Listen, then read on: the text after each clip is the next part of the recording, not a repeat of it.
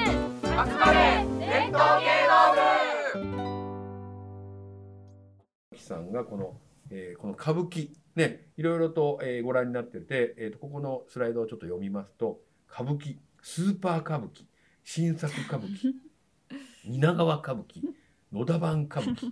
国運歌舞伎シネマ歌舞伎ね初めて聞く人は何この歌舞伎どういう意味かわからないということでですね、まあ、この辺をですねあの、えー多分これ全部ご覧になってらっしゃると思うんですけど、はいえー、牧さんに、えーご説明をしていただきたいと思います。はい、はいかしこまりました。いどんなことなんですかこの歌舞伎にこんなにいろいろ種類があるっていうのは。そうですね。そもそも元々牧さんが歌舞伎を見始めたのはどういうところからなんですか、えっと私のえっと祖父母がものすごくやっぱり下町の人間なのでうん歌舞伎が好きでうん、で歌舞伎の番組を見させられていてうん幼稚園ながら あすのごいね歌舞伎を見に行きたいとは思っていたんですよ。思うんですね、はい逆にあすごいですね素敵だなとそ思れってえー素晴らしいでおおじいちゃんとおばあちゃんですねねえ、うん、英才教育をそう俺逆に嫌いになるかもし れないな山下さんこんなの見せられて面白くない天「鬼滅の刃」を見たいとか言ってるかもしれない、うん、で本当にでも、まあ、自分でもすごく不思議なんですけれどもたまたまそれであの小学校1年生の時にうん未就学児ではなくなって、あのちゃんとこうチケットを取ってあ行けそうだよねるっていうふうに、はい、な子るの供料で金ね、はいうんその時に確か2000年に、うんえっとスーパー歌舞伎はいはいと確かちょっと調べたんですけれども猿之助さんのそうですねそれ始まっ2000た頃なのかなそうなんですよ2001年でスーパー歌舞伎が始まった頃に、うんたまたま私がその歌舞伎を見に行くっていんううん時期に、うん年になって、うんそれで見に行って最初に親が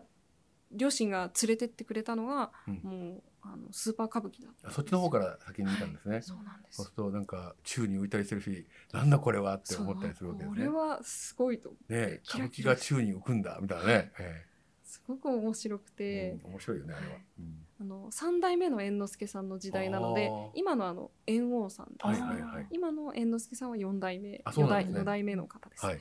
なるほどでそのそれを最初にまず見たとはい。でえっ、とね歌舞伎高いしなかなかねあ の親と一緒に行けしな行け行かないといけないじゃないですそうかですね。どうしたのその後はその後はえっ、と両親と二人であの三人でいつも電話を持って電話番で待機して松竹のチケット本松竹で、あ電話、はい、 えじゃ三あ階の B 席マキさんもあのあ加わって電話してで繋がったら繋がったよっつってね、お父さんとお母さんも一緒にやるやるんですかあ。はいいい三家人族ですね。なんか歌舞伎の好きななんか俺それあ そう映画にしたいなそれ。 掴んでちょっと撮りたいですね。なんかね、うん、いいですね。でそうですあの「つながったつながった」って言ってつながったらもう即座にこう回していって、まあ、あのチケット取ってっていうことをしてたのでいつも両親が連れてってくださってでまだあのやっぱり B 席って3,000円そう台少しにねリーズ見ナえブルるな。そうわかります。はい、え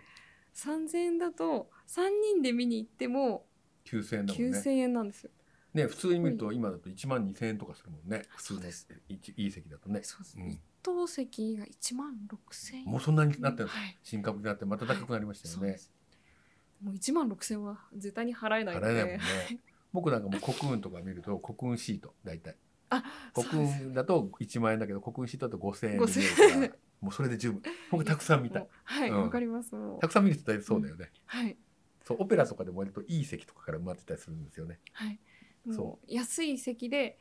なんか数が見られるんだったら、おそもれでいいうと。まさに私はもい同じです、うん、思って、そうするとじゃあ家族で撮ったら、えー、とみんなで見に行ってたんだはい、。楽しいですすね楽しかったです。幕うちとか幕のうちとかどうしたんですかお弁当とか持って行って食べたりしてそうですね。幕開は、えっ、と、必ず父が。いつもその幕の内弁当を買ってきて買ってきてくれて。 弁末かなんかの弁末なくなっちゃったけどあそうです。本当にあの、 弁末の弁当美味しかったよあとはねね歌舞伎そばってもう今。あそこね、はいあああれはい今ありますよ今、はい、うんあの別の場所に。美美味しいよねあれ。なっちゃったんですけれども。そう歌舞伎そばのそばうまいよね。歌舞伎そばを、えっと3階席から一生懸命降りてって駆け降りてって食べて歌舞伎そばパッと戻ると 食べてはい、うん戻るっていうのを楽しみ早くにしやるとて並ぶまかしらた。早く行かないとみたいな。はい、歌舞伎そば美味しいよね。はい、かき揚げも美味しいし皆さんもだから歌舞伎に行かなくてもいいから歌舞伎そばを東軍岸に行ったらとりあえず食べてみてもらってもねすごくいいですよねはい本当に。本当にいやすごくやっぱりね伝統のああいう集まってるところって美味しいおお店も結構いっぱいあるじゃないですかわかります。はいだからねそれはすごくいいところだと思いますね。うんうんそうですね。うんもうあとは本当にモナカアイスっていうのが何ありましうんて、えあの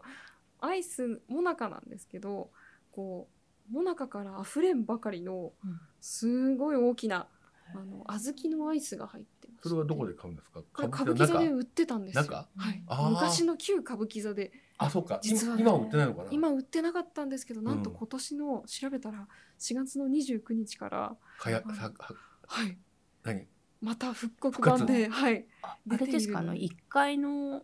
あのところで売ってるんですかあの一階の売店ですかえっ、と歌舞伎座の中では売ってなくてあの外下なのの今あは、えっと、あ地地下下のに2階の、はい、地小下に引なんかおお町弁当とかもいっぱい売ってるとこあだよそうねですねああれ小そう引か町広場っていうんですであ出ー店みたいな感じで楽しいですよねあそこいっぱいお店があってねそうあれはいいよね祝祭性があってね、うんうんあれだから歌舞伎座入んなくてもいけるからねそうなんですよねうんねベッドで買ってもいいからね、うんそういう楽しみ方もありますよね、え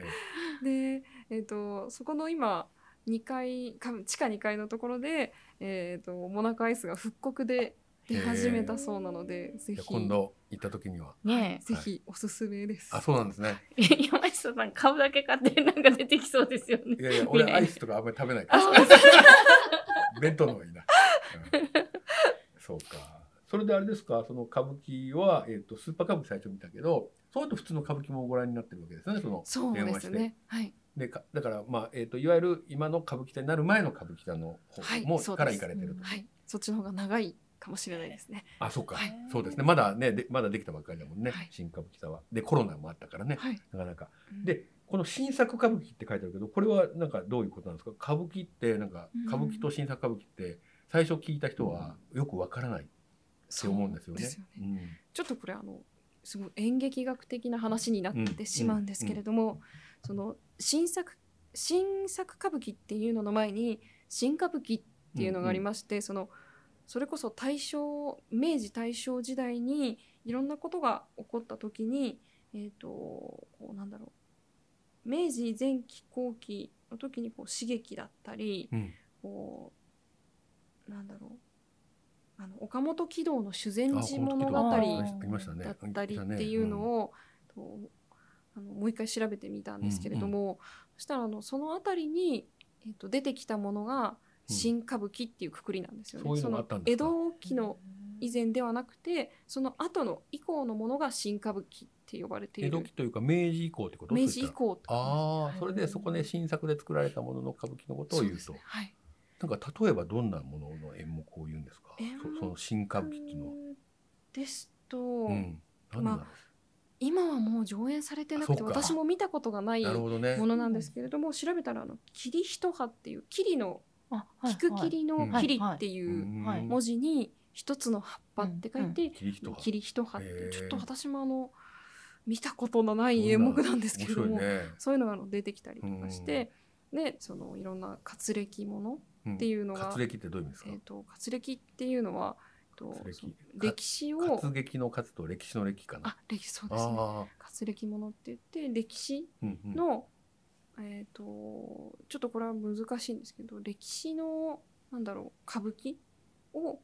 やっていくっていうそのなん本か当こにう講談の時代なんか講談の読み物みたいなことをなんか歌舞伎にしたみたいなことなんですかね。えー、とうなんだろう内容がうん。すごくその織田信長の話だったりとあか豊臣秀吉の話だったりとかっていうものを、まあ、上演していたんですけれども、うんその大正期の後うに、ん昭和とかに入ってきた時うんうに、んその新作歌舞伎っていう、うんまあこれもちょっとまだ定着してない造語なんですけれども、それが出てきてそこでえっ、とえっ、とってことは大正期には新作歌舞伎と言葉が出てきたってことなんだ。そうですああねーなる大正ほど。うん昭和が一番もしかしたら使われてたかもしれないんですけれどもそうですねだからまあいわゆうるん忠臣蔵何段目とかでいうですね伝統的な歌舞伎があったじゃないですかそうですそれとは違う新しい作家さんそうでが新しく書き下ろしてあはいやったっていうことなんですね。特に多分戦後のものうんを、多分業界では新作歌舞伎っていうふうに戦後というのは、えー第二次大戦の第二終次大戦後戦のはいということは昭和20年1945年以降そうですねということですね。なるほど。それを言うんだ。新作歌舞伎って例えばどんな演目なんですかと新作歌舞伎っていうくくりが実はすごく広いよこうね。広いんですようね。で広くて実はその新作歌舞伎の中にスーパー歌舞伎があったりああ蜷川さんの歌舞伎があったり、あれとかも丹そう羽ですよね。あのこの前風の谷の直しかやったじゃないですか。はいやりましたあれも新作歌舞伎だよさんのね。あれも新いわ作歌舞伎ですゆる。あね。うんだからそういうことですね。わかりやすく言うとね。そう僕はあのこの野田版歌舞伎のですね「研ぎ立つの打たれ」っていうのをですね、有名なもう素晴らしかったですねあれは。あ面白かったですねそ。れであのね今は亡くなったあの、えー勘三郎さん勘三郎さんあのです勘九郎と言ってましたけど若い頃は、えー宮沢りえさんとかとねすごい仲良しだったりした人で、まあ本当天才だったんですけどあの人がやっぱりあの人って歌舞伎界だけじゃなくて、えー、と小劇場演劇界も変えていった人なんですよね。本当にはい。だからその才能をあの見出してで俺もやるやろうって言って彼はだからまあ国運歌舞伎とかもねあのすごい出てたしでそれは櫛田和義っていう人が演出をしていて櫛田和義はもともと上海バンスキングとか自由劇場のね人なのでで彼がまあそれで新しい歌舞伎に挑戦しようということであのまあ勘三郎さんと一緒になんかやっていった。でそうすると小劇場界の人も刺激を受けるわけです勘三郎さんに。そうすると、えーまああこういうふうにやってもいいかなうんで蜷川さんもそうですよね、はいだからむっちゃ派手な感じでもっとやってやろうじゃあもう雪とかあ桜降らすのにねもうこれでもかっていうで降らしてやるぜみたいなのがねありますよね感じますね。これはね蜷川歌舞伎とか国運歌舞伎のねすごくいいとこですよねはい、えーこんなに派手でいいのかっていうのをいなやんか感じ本当にはいそうだと思います本当にそうですねなのでその新作歌舞伎の中でこうこ航空歌舞伎があったりっていうものが、まあ、すごく分かりやすい説明なのかなっていうのはそうですありね。まだすかね。らその中のあのだからこのしこのスライドのこのね新作歌舞伎の、えー下にある蜷川歌舞伎、野田版歌舞伎、国運歌舞伎とかっていうのは多分この中のねあのスーパー歌舞伎も含めて、はい、えー新作歌舞伎と言われるっていうことですはよね。い、一括りうかん。なと思いますなのでまあこれからねあの、えー、と歌舞伎界もなんかどんどん新しいことをね変化し続けるっていうのはやっぱり大事だと思うので、まあ、それをやりながら、えー過去の伝統もうまく生かしながらっていうようなことをやっぱりバランスよくやっていかないとうん全然ダメでやっぱりそうするとやっぱあの今までやってきたことに対するアンチみたいなカウンターカルチャー的なものから新しいものが生まれてくるからそれで新陳代謝をずっとやり続けないと魅力がなくなってくるということであの私は新しい歌舞伎座はまだ一回も行ったことないんですけどそうなんどどうですか新しい歌舞伎 座は。そうですね中に入るとあ歌舞伎座だなって思うんですけれどもどうだろうな外観とかビルとかはちょっとびっくりしますね。あーまあ、上にビルが刺さってるもんね。はなんい、かそうですあのだかちらなみにあの地下の2階の小引町広場から奥のあのエスカレーターが直通のエスカレーターがあそうなんですあか。るんですけどはいへその直通のエスカレーターだじゃとかなりあの大きい上の階高層階まで、え。行けるんですか。はい、行けますね。おーなのでそういうのはなかったのであ 昔そうはですよね。だからバリアフリーになってね、あの足腰がね、ちょっとはい、そうです昔はね本当に階段だらけだったしね大変だったけどうんそこは解消されたらしいですけどね、うんもう全部あのあれになりましたね坂になりましたね。あですよねスロープにね、うんそうすると車椅子でも行けますからね,、はいねそういうまあ高齢化の時代だしそういうことだと思うんですけど、うんあの歌舞伎って別にあの歌舞伎座だけでやってるわけじゃないじゃないですかはい、あのなんかあの、まあ、新橋演舞場とか、まあ、あと浅草とかでもやってますよねなんかいろんなところに行ってるあけど、そう劇です場によってね。やっぱり雰囲気ってなんか違ったりしますそうですね、やっぱり違いますねうん。なんかこう私の雰囲気ですとうん歌舞伎座だとこうケレンって言ってそのケレンミねはい、うケえレンいミやーやーっって感じてですねもはういいろんなことうをその本水使ったりとかっていうのは、まあ歌舞伎座ではそんなにド派手にしないけど、うん新橋演舞場だとすごくド派手っていうあそうなんですねそうなんですか。それはあれナウシカって新橋演舞場でやってるんだっけねナウシカは確か演舞場ですね。えなんかあるのかななんかちょっと斬新なやつは演舞場みたいなのがそうだと思います。多分どうなんだろうセットの都合と構か造もあ構る造ととかかもあはるのかなはい思うとは思うんですす、あるとは思うんですけれども、そうですね。ナウシカはすごく後ろで見た記憶があるので、多分演舞場ですうんうね。ん演舞場はねちょっと奥にガーンと深いからね、うん あとはあの本当にさっき私が踊ったっていうお話ししたえっと浅草公会堂はあの新新新春春公演有名ですよね、はえい、ー新春公演新春公演あの若手の方はい々が、あれ若手ファン必ずチケット取るよねあそうみたいん正月、うん、へ 私はもうあのなるべく新春はうん全部見に行こうと思ってるので、え基本的にあの1月公演は必ず見に行くあよそううなんにですねさせていただやいってぱり1月は花があるんですかやっぱり演目も含めてそうですねなんかなんだろうこう見てて様式美がすごく分かりやすい演目が、あやっぱり1月は多いはい、んだあー多いのででそれが割とまマキさんが好きなのかもしれないねそうですね踊りもやってらっしゃっ たからうんなるほどじゃあ見慣れてない人とかはそういう様式日とかを見るにはお正月見に行くといいって感じなんですかね。あすごくいいと思いますうん1月公演と、私のおすすめなのは8月の納涼歌舞伎あか、あー1月の新春歌舞伎を見に行くのが1月8月だとねあの落語だと階段とかね延階長段延長あ祭ーりと延かや長るわけです階段とかやるので、延長期があるからね延長がなくなったとあれあれですからボタン道路とかですね、まあ、やるわけですねうんすごくそれがおすすめですうね。んなるほど。